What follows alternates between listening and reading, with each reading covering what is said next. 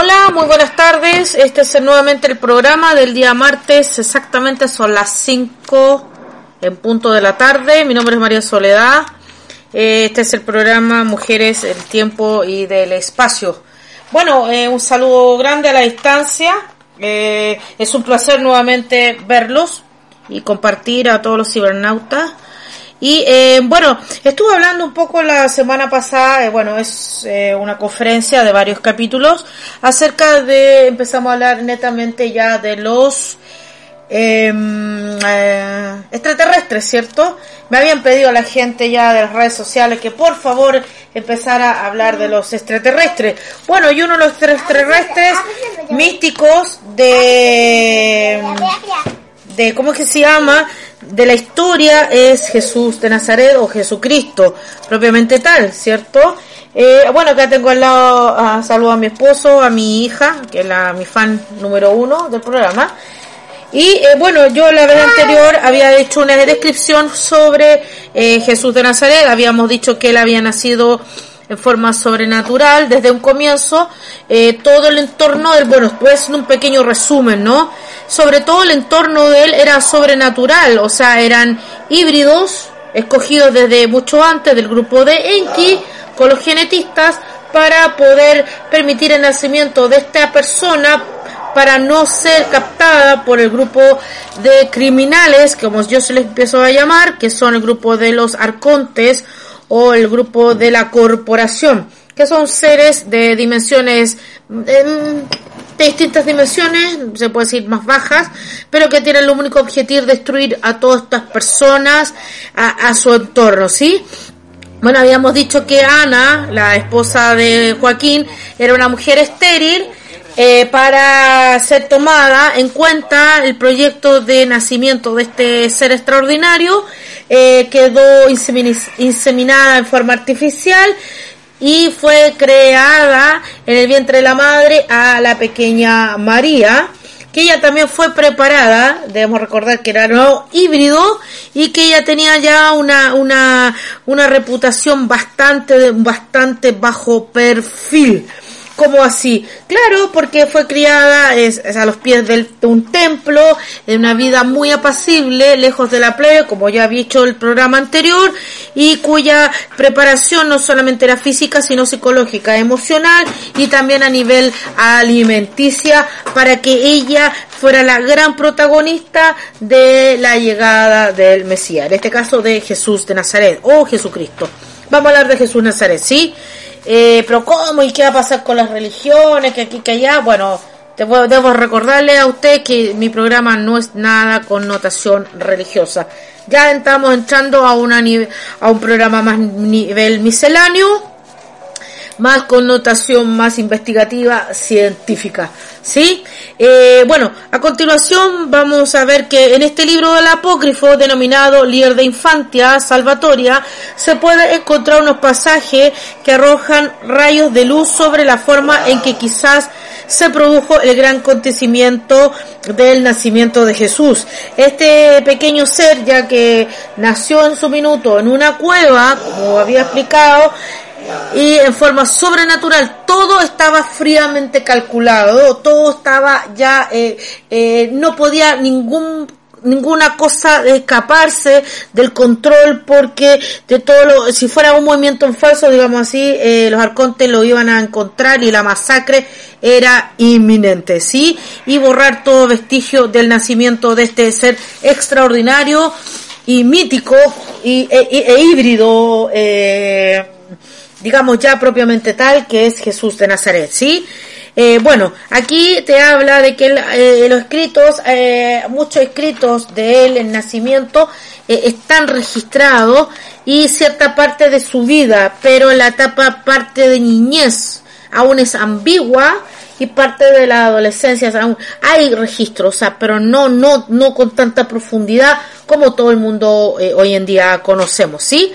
Bueno, eh, este, este nacimiento del chico, de este niño, fue naturalmente de forma artificial, también fue conseguido como un híbrido y la forma eh, sin de nacimiento fue extraordinaria, o sea, no hubo dolor en el parto, no hubo ninguna concupiscencia, quiere decir que los niños hoy en día, bueno, es duro y es crudo decirlo que eh, los niños nacen todos manchados de sangre, restos de placenta, después los mandan a, a un extremo a la sala de neonatología, limpiarlo, hacerle limpieza a nivel pulmonar para que saquen todo tipo de cosas, ¿sí?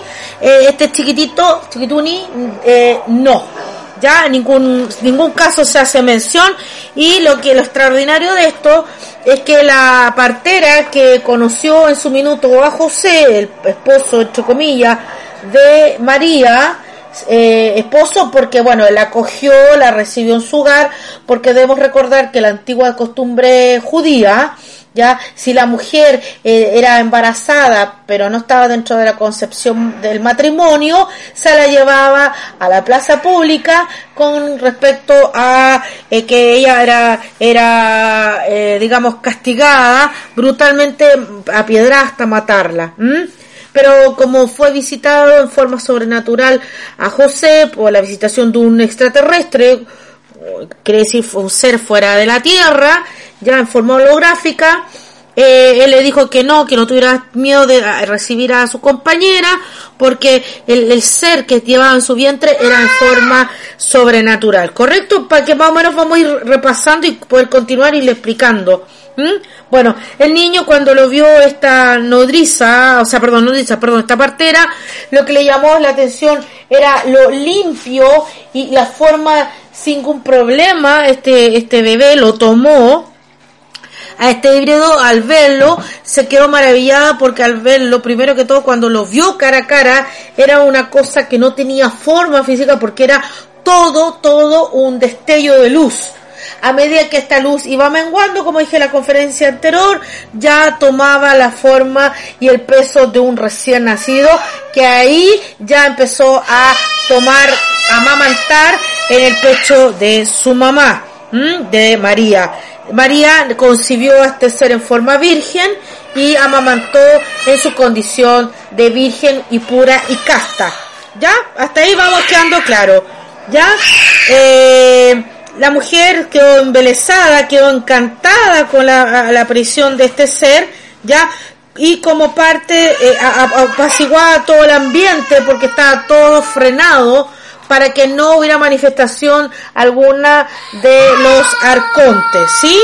Bueno, aquella luz se empezó a multiplicar y a medida que iba creciendo, va creciendo, eh, esto hizo una pequeña implosión y la luz empezó totalmente a menguar hasta lograr eh, verla al niño propiamente tal. ¿Ya?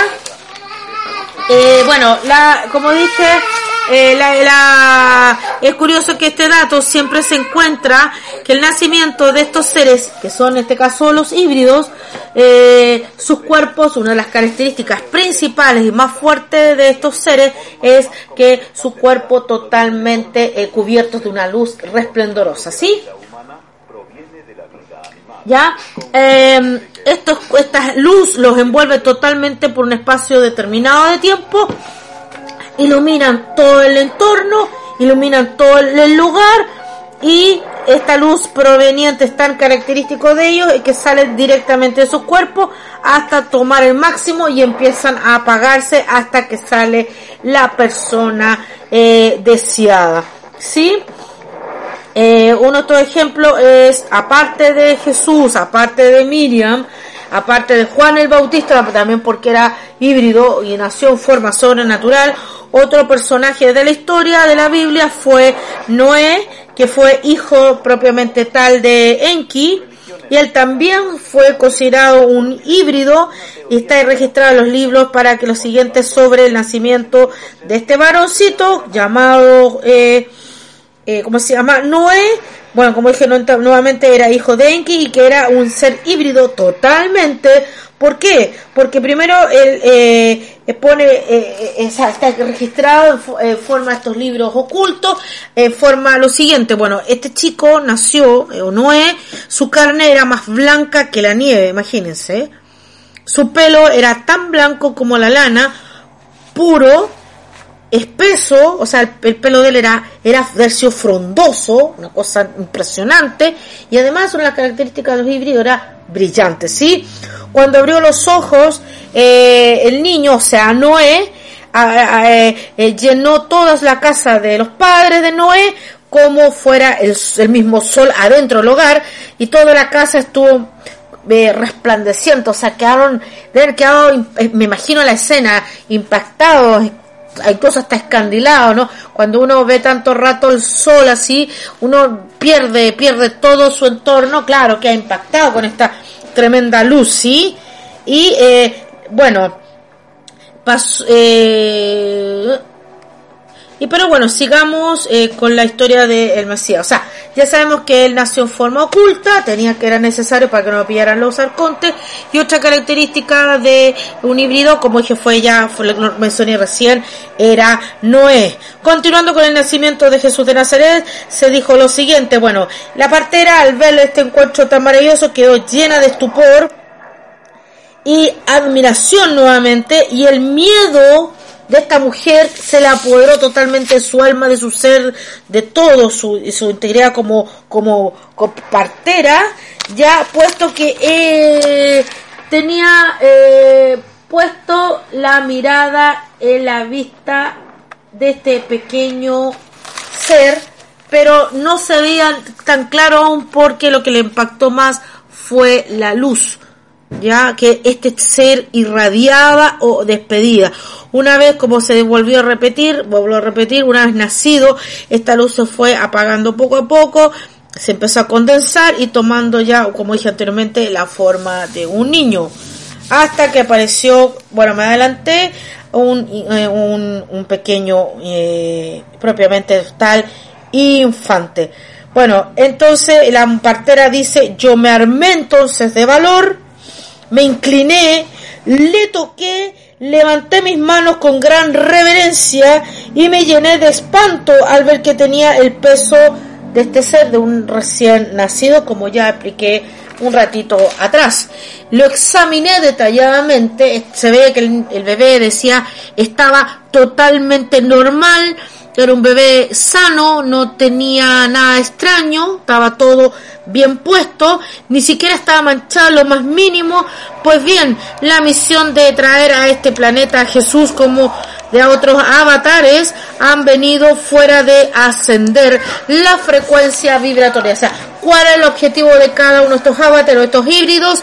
Eran ascender la frecuencia vibratoria del planeta de liberar a la humanidad de esta, de esta corporación o estos arcontes, pero se ha dicho anteriormente que los componentes de la corporación hace, han hecho todo lo posible de rastrearlos, ubicarlos y eliminarlos de la faz de la Tierra.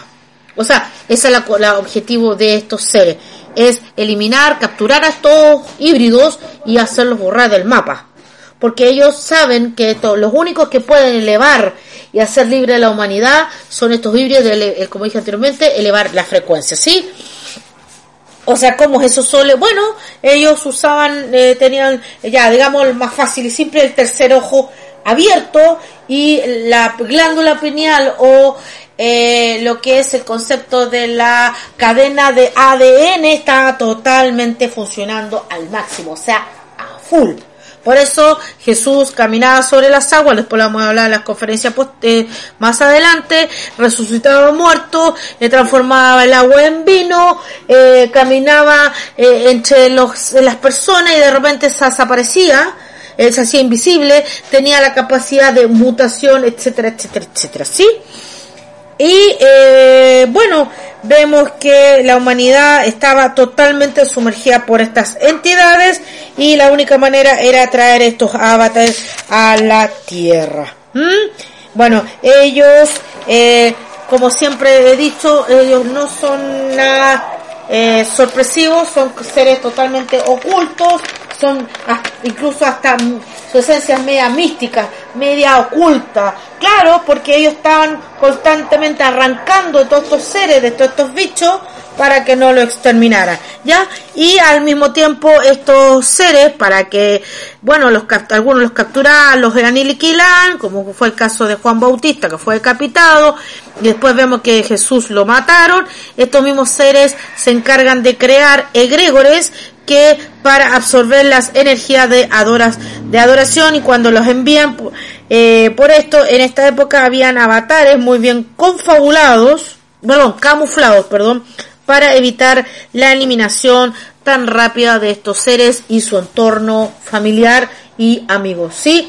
O sea, yo mataba a Jesús, yo quedé tranquila, entonces hago un egregor, que es un, unas cosas uh, a posteriores, como ya lo destruimos y vamos a hacerlo como un, un otro Jesús, digamos, de baja categoría, más, más sufriente, con cara fea, con lleno de sangre y que la gente al verlo sienta culpa, sienta miseria emocional, sienta una pobredumbre y una culpabilidad gigantesca y eso les permite crear eh, miedos, culpas, frustraciones, mucha culpabilidad y eso tra generan dos cosas, culto de adoración, idolatría y además eh, liberan energías negativas que eso les sirven de comida a estos seres. Más o menos esa es la idea de lo que se está tratando el capítulo que estoy eh, leyendo. Bueno, el trabajo de estos avatars es hecho desde dentro, o sea, todo lo que ellos hagan es dentro de ellos mismos y del grupo del entorno hacia afuera, pero en forma, vamos a hablar en forma camuflada para que no levanten ningún tipo de sospecha. O sea, por favor, la gente que es de la colonia judía, como dicen y creen, Jesús nunca, nunca se manifestó en forma pública el nacimiento porque dicen que Jesús de Nazaret nació en la fiesta de Sukkot. No es así porque si hubiera sido así, ya lo hubieran muerto y lo hubieran linchado desde muy chiquitito. Sin embargo, él se escapó, se escapó en una noche, llegó de forma sobrenatural, yo creo que lo pescó las naves, se lo trasladaron a Egipto hasta que cumpliera cierta edad y por eso se cumplió una profecía que dice desde Egipto llamé a mi hijo. Esto lo dijo los escritos, ¿sí?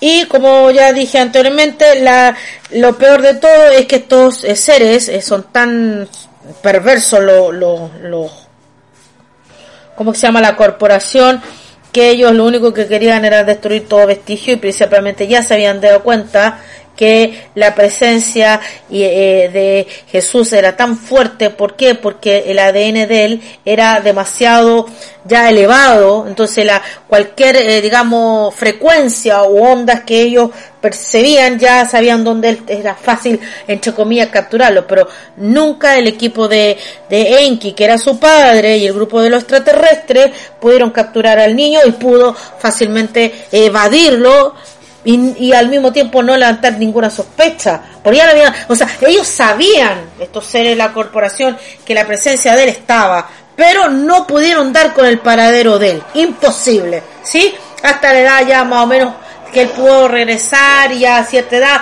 de haber sido alrededor de los 8, más o menos 9 años. Ya esa, ahí en ese periodo ya era un top secret, digámoslo, para dar un poco la explicación. ¿Sí?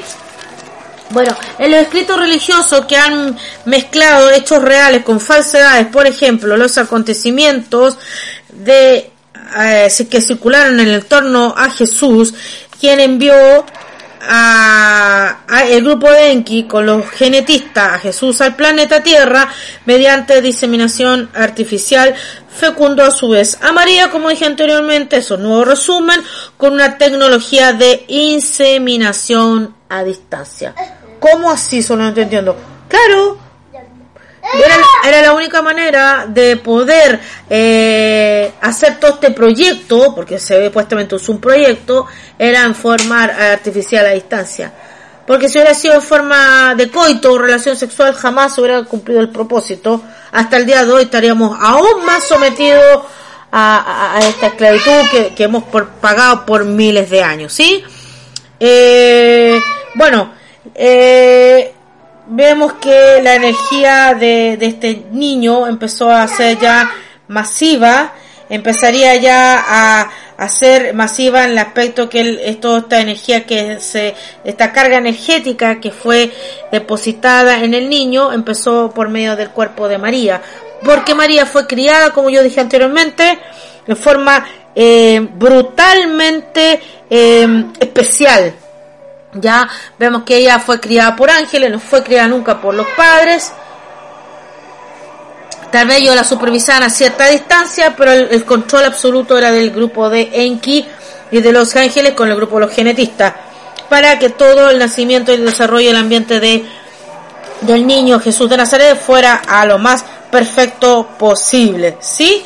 Y el, todo el diseño, eh, como te ya dije, fue instruido por el, este eh, grupo para fecundar y cuidar a Jesús propiamente tal. Bueno, todo fue llevado en secreto, como nuevamente se está repitiendo, hasta que se dieron cuenta de que lo que están de estos son los componentes de la corporación y lo manipularon todo a favor de ellos mismos para crear al egregor de Jesús. ¿Ya? O sea, ellos fueron tan satánicos que en vez de que, aparte de creer que estaba ya el Mesías listo, crearon uno igualito, o sea, un reemplazo. ¿Mm? Eh, con, con objeto de culpa, eh, con situación de adoración, y hasta el día de hoy, pues. Y no, hasta el día de hoy somos objeto de comida, de las emociones de, que emitimos nosotros, de culpabilidad, de frustración al mirar el rostro tan miserable de este ser, que nunca fue así, ¿ya? Y lo dejaron hasta el día de hoy, la Iglesia Católica lo puso, lo estableció, eh, lo dejamos crucificado, un cara agónico, feo de presencia, bueno, eso es un poco lo que quieren proyectar estos seres, ¿sí? Eh, bueno, veamos entonces que ah, esto fue tan bien hecho, eh, toda esta mm, toda esta manipulación maquiavélica y perversa de estos seres que eh, hoy en día es muy difícil exterminarlo porque ya es un culto que ya escapa de la mente humana, de la razón, porque ya es una idolatría por miles, miles de años. Y eh, vemos que la tierra ya está toda, digamos, está toda incrustada. O sea, decir a la gente realmente la verdad, que ya va a llegar un punto que hay que hablarla, yo me voy a preocupar de eso. La gente va a decir, pero no, pero tú estás mal, pues tú no puedes decir eso, si, si Jesús fue así, así, así, y cómo tú puedes, cómo, cuál es tu base para decir que Jesús era un híbrido, o que Jesús venía de una nave, no, si él es el Mesías, y, y él es Dios, y, no, y, y, él era hijo único, ¿cómo pudo tener eh, ocho hermanos? No, no, no, es una mentira, una falacia, ¿cierto? El lógico de la postura es, este, es, eh, eh, se puede decir, es verdadera porque es una postura mentirosa, ¿sí? Digámoslo así.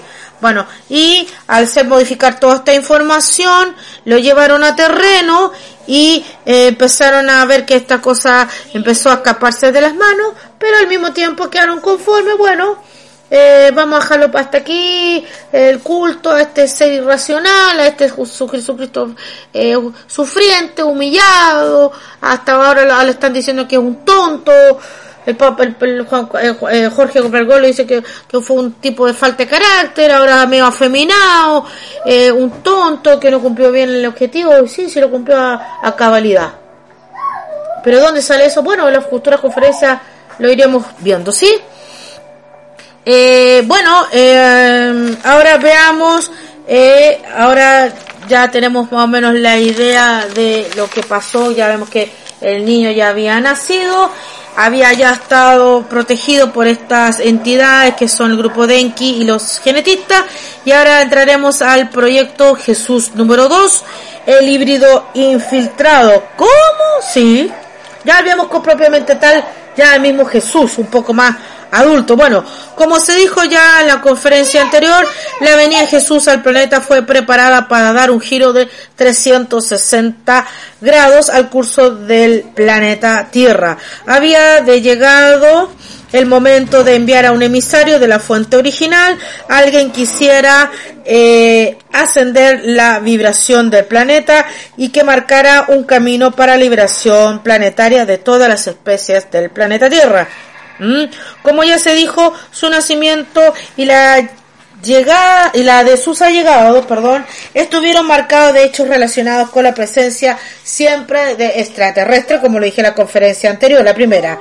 ¿Sí?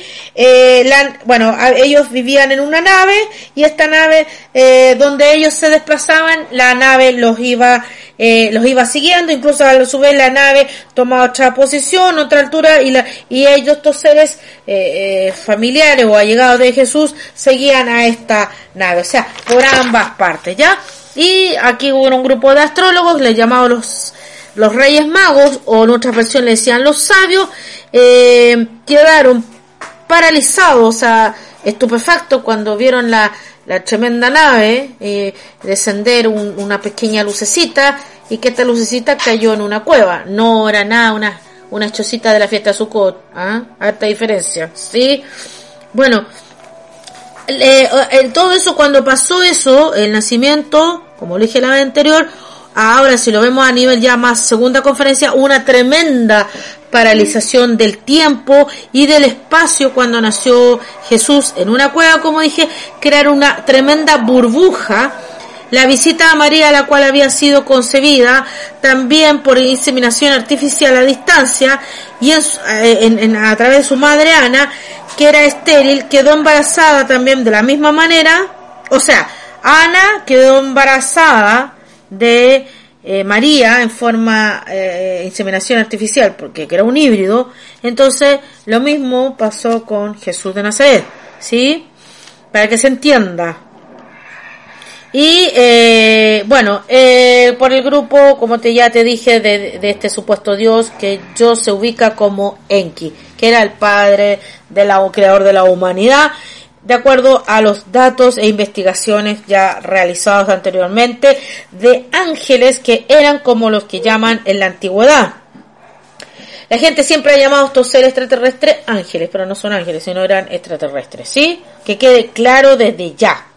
O sea, se dijo, ellos velan constantemente a la humanidad desde el inicio de los tiempos y que son un grupo de rebeldes de la corporación, arcontes que ya han sido eh, mencionados y que son liberados por Enki.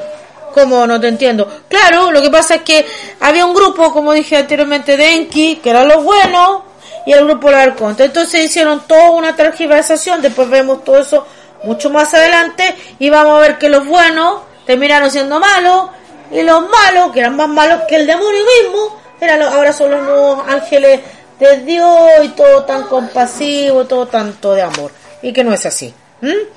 Bueno, como dije ya anteriormente, estos datos están actualmente registrados, ya están sacando a la luz en los textos apócrifos. Textos apócrifos quiere decir que no están inmersos en la Biblia y que los sacaron, lo arrancaron del, del canon eh, católico por miles de años y esto lo hicieron, la mayoría lo hicieron desaparecer y algunos que lograron eh, ser eh, conservados, digamos, por miles de millones de años por antiguas civilizaciones, escondidos a través del desierto, misteriosamente ahora están apareciendo, ya se han ido restaurando, se han ido recopilando y han, ya han hecho ya textos, digamos, ya propiamente tal que eh, la presencia de estos seres híbridos, eh, presencia extraterrestres, y vestigios de tipo y orden extraterrestres de la persona de Jesús y su ADN que estaban totalmente activados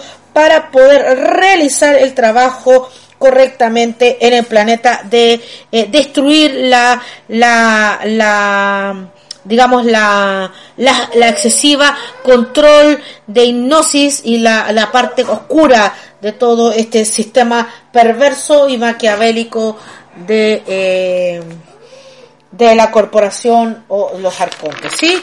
Bueno, dice que los escritos que ya desde pequeño Jesús de Nazaret podría realizar hechos milagrosos para la especie humana. Claro que la humanidad ha sido bloqueada alienísticamente para no poder realizar esta clase de actos, para que no podamos escapar de esta granja prisión que es el planeta Tierra para que no veamos de dónde procedemos, o cuál es nuestro verdadero origen, que por, Dios, de dónde venimos, que no somos nada producto de la cigüeña, ni, ni que somos descendientes del mono, ni de un eslabón perdido como fue Darwin, etcétera, etcétera, etcétera. No, no, no. ¿no? Vamos a ver cuál, más adelante vamos a ver cuáles son nuestros verdaderos orígenes, ¿sí? Eh, y así ser realmente manipulados por los extraterrestres, controladores de la corporación y sus híbridos, colocados lo alto de la pirámide de la pirámide de poder. Está quedando claro quiénes son hoy en día, los puedo nombrar. El Club Bilderberg, la ONU, eh, los políticos, los empresarios, eh, archimega eh, millonarios, las monarquías, eh, bueno, toda la gente poderosa son parte de la corporación de estos híbridos satánicos y demoníacos de los arcontes, sedientos de ambición y de poder. ¿Ah? Y nosotros somos su comida. Cruel decirlo, pero fuimos creados para eso. Nada más. ¿Y dónde sacaste eso, Sole? Bueno, lo hablaremos más adelante. ¿Sí? No nos perdamos de la lectura. Bueno, Jesús es un claro ejemplo de lo que eh, podamos realizar, lo que podamos realizar con todo el ADN activado o más conocido como la glándula pineal. Es por ello que siempre se dijo que cosas mayores eh, haríamos, ¿sabes lo que, que escrito? O sea, como, claro, porque él ya empezó a buscar un grupo de colaboradores, que son ellos los llamados discípulos, que no eran nada discípulos ordinarios, sino que era un grupo de colaboradores que eran híbridos de bajo nivel categórico, un poco menor que Jesús de Nazaret, y él les enseñó, bueno, yo puedo hacer toda esta categoría de milagros, prodigios, sanar enfermos, liberar demonios, eh, resucitar muertos, bueno, si ustedes creen en sus capacidades, van a poder hacer cosas aún mayores que la que yo hago. Y eso hasta el día de hoy, pero nosotros estamos bloqueados. Bueno, veamos la otra conferencia, como él dijo, lo dejó estipulado para que se hiciera más real, ¿sí? Y él también una forma impresionante que él dentro de su ministerio dijo que aprendiéramos a tener una fe, aunque sea más pequeña del tamaño de una mostaza, crecería más grande que un árbol, que incluso hasta las aves de los cielos eh, generaría sombra. Bueno, eso lo, dije yo de mi cosecha. Bueno, y que ah, también eh, tendría, eh, Jesús nos que nos enseña su, en su legado eh, la capacidad de creer en nosotros mismos y de nuestro ser interior. Y esto es una técnica de empoderamiento personal y del poder de la palabra, de decretos, de reactivación del poder natural del ADN. Mira, han pasado 32 minutos, increíble cómo pasa el tiempo, ¿sí?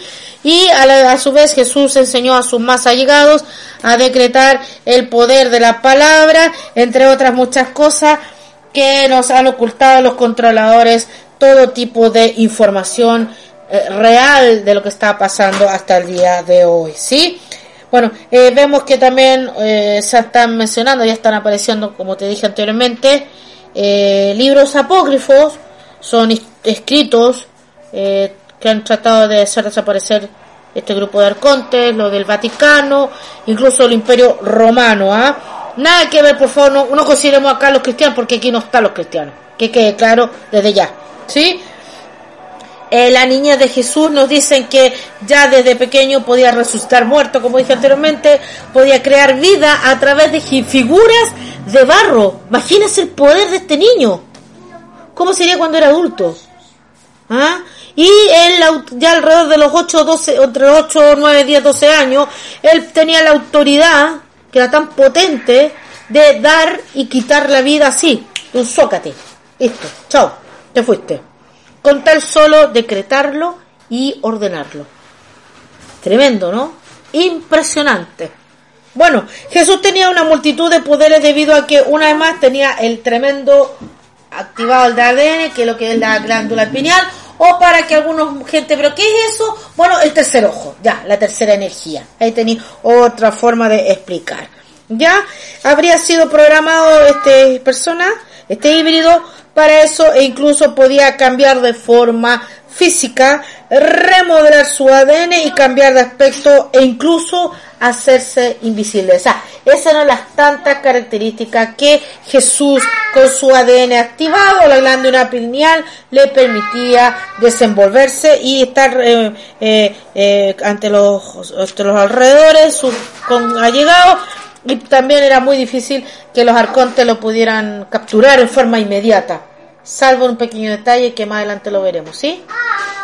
Como relato manuscrito que fue encontrado en Egipto. El texto se cree que data del alrededor del año 1200 después de Cristo. Fue escrito por San Cirilo de Jerusalén, aunque el profesor R. Van den Broek dijo que cree que alguien más escribió el texto de la historia y la, la vida de Jesús de Nazaret. El texto había estado a cargo de monjes ya que en el monasterio de San Miguel al sur de la ciudad del Cairo en Egipto, en un desierto que estaba al noroeste, bueno, propiamente tal de la ciudad dicha. Fue recubierto en el año nuevamente del año 1910. O sea, todos estos escritos han desaparecido, lo trataban de hacerlos desaparecer, pero él había se encargado de protegerlos, guardarlos, algunos hicieron desaparecer, pero bueno, vemos que la divina providencia no fue así, sino que eh, apareció este escrito con más fuerza el año 1910. Ahora ya no está siendo público porque han ido trabajando en laboratorio, eh, eh, expertos en, en arqueología, han tratado de eh, revivir estos papeles y documentos a través del carbono 14, más otras sustancias y eh, experimentos a nivel eh, arqueológico más sofisticados para poder completar cierta información. Y lamentablemente si hay pedazos que no han logrado eh, recuperar, han tratado de sacar unas pequeñas similitudes y han podido acomodar y eh, empaquetar, digamos, la información para que la gente pueda entender. Y lo vemos, la mayoría de estas informaciones ha sido escrito en idioma coptos, la gran mayoría, ¿sí? Eh, la traducción del manuscrito fue la siguiente. Entonces los judíos dijeron a Judas, ¿cómo arrestaremos a Jesús? Ya en el minuto cuando iba a ser entregado, ¿sí? Y le dice, ¿por qué? Le dice Judas. Entonces los arcontes y la corporación ya, ya teniéndolo planificado, dice, porque él, Jesús de Nazaret, no tiene una sola forma, pero su apariencia cambia. A veces es rubio, a veces es blanco, a veces es rojo, a veces de color trigo, a veces pálido como acetas, a veces es un joven, otras como un viejo.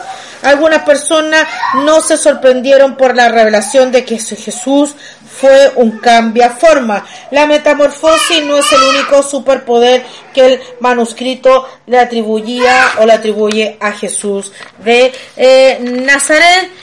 También se dice que Jesús eh, podía hacerse incluso una persona que tú podrías estar conversando con él y de repente no lo podéis ver porque ya hacía invisible. Se dice que manuscritos afirman que la noche anterior, imagínense, de la crucifixión de Jesús, Jesús estaba cenando con Poncio Pilato.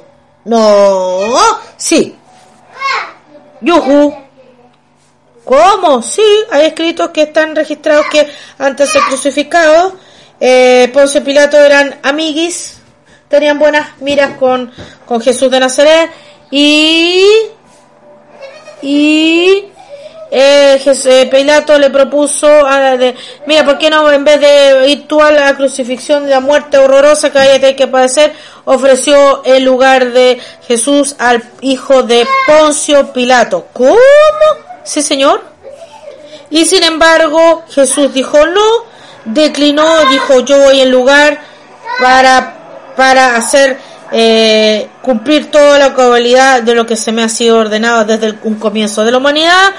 Y continuó diciendo que si él quería entonces, o sea Jesús de Nazaret, Nazaret podía fácilmente escapar de su destino, que era la crucifixión, y el texto decía que Pilato miraba a Jesús y que ya no lo podía ver con su propia vista porque o sea, por mucho tiempo, perdón, porque ya, ya había perdido su estructura humana y ya se había hecho invisible. O sea, a ese nivel de poder y autoridad tenía Jesús de Nazaret, el híbrido infiltrado conferencia número 2, que ya entramos de lleno. Los extraterrestres, como se ha dicho, protegían a Jesús mientras él era niño, para poder realizar la misión a la cual había sido encomendado. Pruebas de ello son los avisos que recibió José, el padre adoptivo de Jesús, para que escaparan todas las veces de los controladores que quisieron más de una oportunidad eliminarle o eliminarle, perdón. Los controladores o la corporación ubicaron, como yo dije anteriormente, más de una oportunidad su presencia en el planeta y quisieron acabar con él más de una vez. O sea, está registrado, no hay, no pueden decir no, no, que no hay, no hay prueba de ellos. Sí, sí están, están todos los escritos ya. Y van a seguir afloreciendo más y más y más, ¿sí? Hasta saber e imponer toda la verdad en orden, ¿sí? Todo para que no eh, liberara a los seres humanos de una actitud de tipo esclavizada. Imagínate que ya me quedan 45 minutos y un poco más. En más de una ocasión que se nos dice en los textos de un ángel del Señor, o sea, un extraterrestre del bando de Enki, se le aparecía a José para que llevara a la familia lejos de Jerusalén, ya que querían que acabaran con definitivamente con la persona de Jesús, con su padre y su madre. En varias ocasiones, Jesús lo según los escritos, perdón, Jesús habló de estos seres que lo protegían, o sea, del grupo de Enki con los extraterrestres o los genetistas. Jesús entonces dijo, vuelve tu espada a tu lugar, pues quien toma la espada, a espada morirá.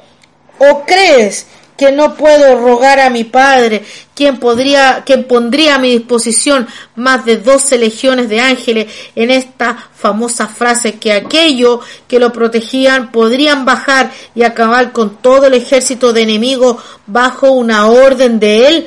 su, o sea, suya, o sea, de Jesús, intervendrían las estrellas y caerían del cielo y los poderes de los cielos se conmoverían, entonces vendrían y verían al Hijo del Hombre venir sobre las nubes con gran, con gran poder, majestad enviaría a él a sus ángeles y juntará a todos los escogidos desde los cuatro vientos del extremo de la tierra hasta el extremo del cielo porque te he dicho que te vi debajo de la higuera y crees. ¿Dónde sale eso, Sole? En los evangelios. Cuando eh, Jesús es capturado ya por la corporación, que eran más de 600 soldados, junto con Judas y eh, eh, Pedro, creo que fue el discípulo Pedro, le corta la oreja y ahí tuvo un pequeño altercado y le dice, bueno, por, ¿Por qué agarras espada? Si, si yo puedo hacer todo, tengo el control de demandar todo al carajo. Dice, ya, doy la orden, papá, me está pasando esto, lo que yo, la curagullá, manda todo el ejército ágil, arrasa con todo y, y hago terminar todo y aquí quedamos. Sin embargo, con toda la autoridad, con todo el poderío, o poder, perdón, poderío que tenía Jesús, no lo hizo. Siempre se mantuvo un tipo bajo perfil, centrado, ecuánime, no era un ser violento con toda la autoridad que él tenía. Sí le tuvo que enseñar a sus discípulos que eran medio descocados o descabellados o forma de proceder agresiva y va decirle, oye, baja la espada. ¿Por qué actúas así, cierto?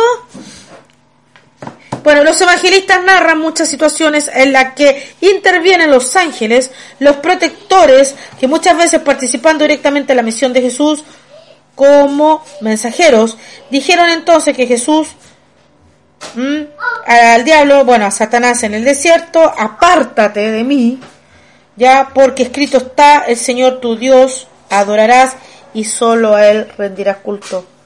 ¿Pero a qué Dios se refiere? A Enki, ¿cierto? No a Lil. Después, ¿pero quién es? Explícate. Bueno, conferencia futura por mi despacio. Yo ya dije, estos son piezas de rompecabezas que vamos a ir destapando hay mucha confusión y muchas mentiras de por medio que ya la gente tiene que empezar a despertar. ¿Sí? Eh, bueno, vemos que esta parte también dice que Jesús fue tentado llevado al desierto, hay unos 40 días y 40 noches, esto lo vemos en la, referencia número 3 o 4 y fue tentado varias veces por el diablo. Y una vez que pasó toda esta tentación, todos estos ataques, llegaron un grupo de ángeles, de grupo de servidores de, los genetistas de Enki, ya directamente de lleno bajaron de la nave y empezaron a servirle, pero aparte de estos protectores, el grupo de Enki también tenía la ayuda de otras entidades espirituales procedentes de dimensiones superiores, seres interdimensionales que se encargaban de proteger a quienes encarnan como avatares para liberar la humanidad de esta esclavitud, de esta cárcel o granja humana, a quienes pertenecen a este grupo más cercano a la fuente original. ¿Sí? ¿Qué es eso, Sole? Bueno, más adelante lo vemos, pues ya no me queda mucho. ¿Sí? En las escrituras dan algunas pinceladas de estas entidades interdimensionales que son diferentes a quienes lo protegían desde la nave. ¿A quién? A Jesús. ¿Sí? La palabra ángel, eh, entre comillas, describe a los seres interdimensionales cuya misión es actuar como mensajeros de la fuente original para los humanos y sus protectores nuevamente. Son todos espíritus ministradores enviados para servicio a favor de los que serían herederos para la salvación. ¿Sí? ¡Ah, qué bueno! Entonces somos salvos. No, momento, yuhu. La salvación no es solamente decir recibir por misericordia o gracia, o como dicen todos que debe ser también los 613 mandamientos. No, es abrir tu mente despertar de este infierno que estamos viviendo, a ser consciente que hemos sido engañados brutalmente por miles y millones de años y hacer la voluntad de ti mismo de cambiar el chip eh, atrofiado que tú tienes de sacar los malos hábitos, de ser una persona egoísta, de ser una persona egocéntrica, de ser una persona implacable con el otro y ser y transformarte en una persona empática, una persona compasiva, una persona reflexiva, una persona que se pone en el lugar de otro y no ser un miserable hijo del, malo de la perdición y transformarte en un ser puro o un ser de luz. ¿Y cómo se logra? Bueno, ahí lo vamos a ir dando con el tiempo y estar conectado con la fuente original. Eso es la clave. Nada como lo que enseñan las religiones. ¡Yuhu! Un ángel es un ser sobrenatural e inmaterial o espiritual cuyos deberes son asistir y servir a la luz la fuente nuevamente original. Los ángeles son seres destinados en muchos casos a la protección de los seres humanos. ¿Ya? Y en realidad son extraterrestres. Luz, claro, porque irradian luz, pues son mensajeros holográficos. Se presentan como holográficos, eh, eh, imágenes holográficas, sí, sí, sí. Y tienen esa connotación de luz para que le dé un poco más de credibilidad al asunto y no se espanten. Pues bien, estas entidades de luz se les nombra en varias ocasiones, en la palabra, en la Biblia y en los textos, pero lo mezclan todo para que no sepan de qué seres se trata. Esto lo hacen los arcontes, la Iglesia Católica y el Imperio Romano. Nada que ver con los cristianos, por favor, ni tampoco con los católicos propiamente más, los seres humanos también son víctimas. Estamos hablando de los arcontes y de la corporación, que son los Anunnakis, los draconianos, etcétera, etcétera, etcétera, que ya algunos los vamos a empezar a, dar con más fuerza porque ya se me está pidiendo a gritos que hable más de cosas que están pasando. No lo puedo creer, chiquillos, ¿sí?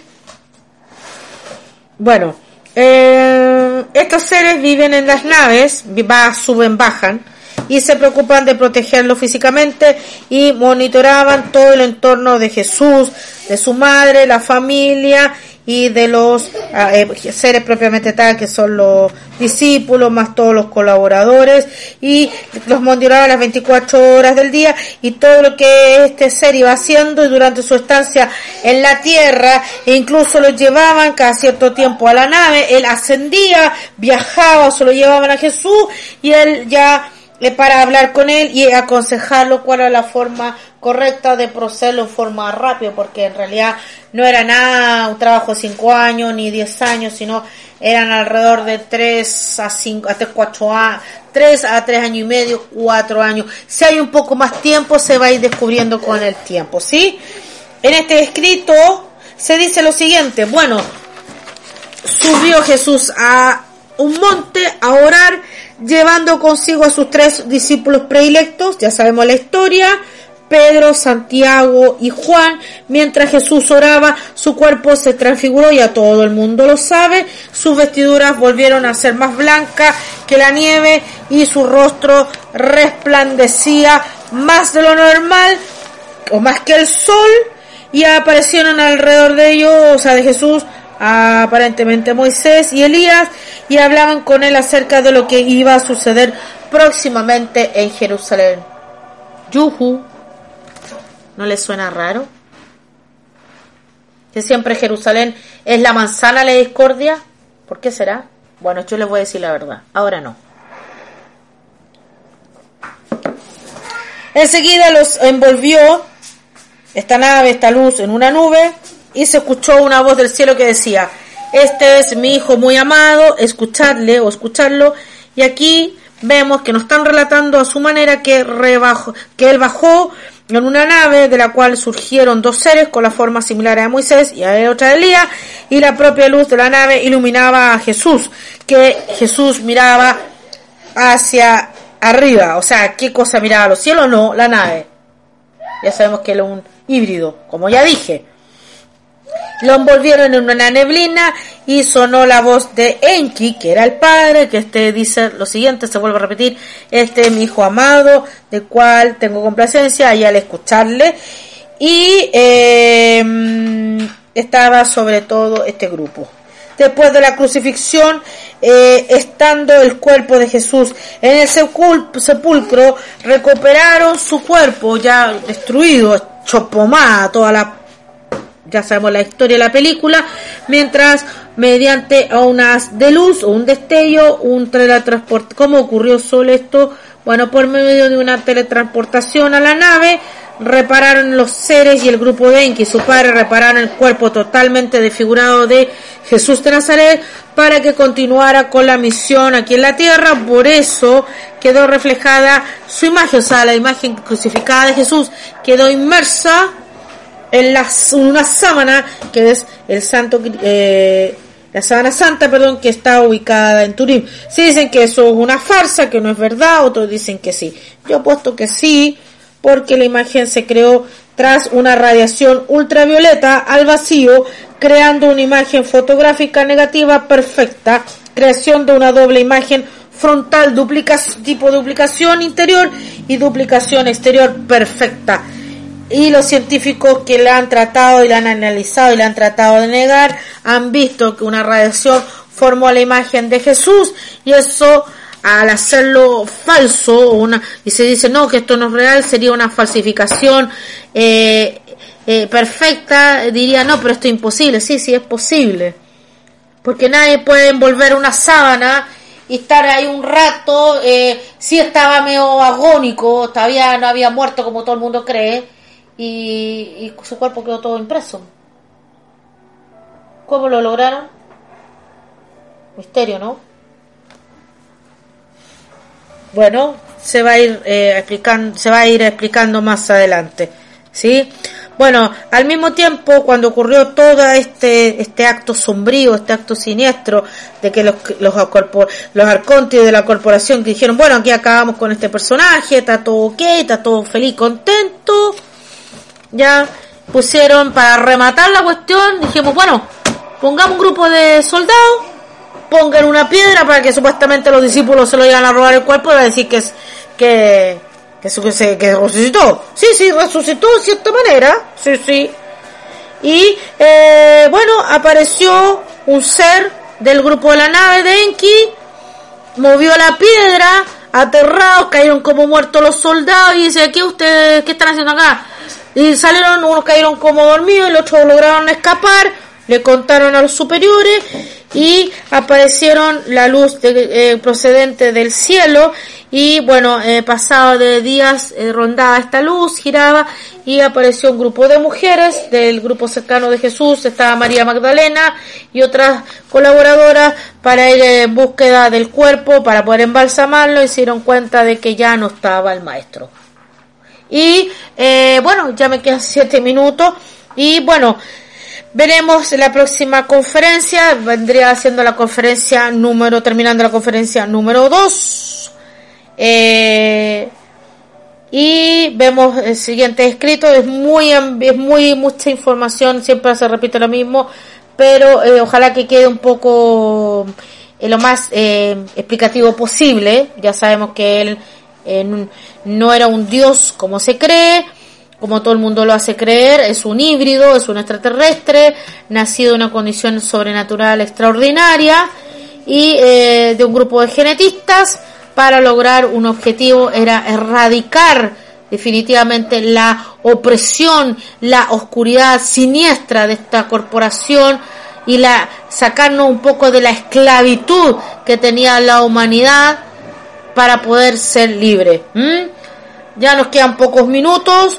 Eh, lo dejamos hasta aquí y continuaremos la próxima semana terminando con la segunda parte de Jesús el híbrido y entraríamos a la tercera parte del proyecto de Jesús, que son conferencias, cuatro o cinco conferencias, como lo dije la primera vez anterior, y eh, ya daríamos terminado la vida de este ser extraordinario y un poco místico aún eh, de Jesús de Nazaret.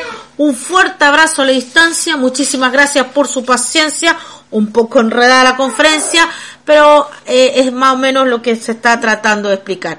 Aún así hay mucho misterio alrededor de la persona de Jesús. Un fuerte abrazo, nos vemos el próximo martes. Chau, chau.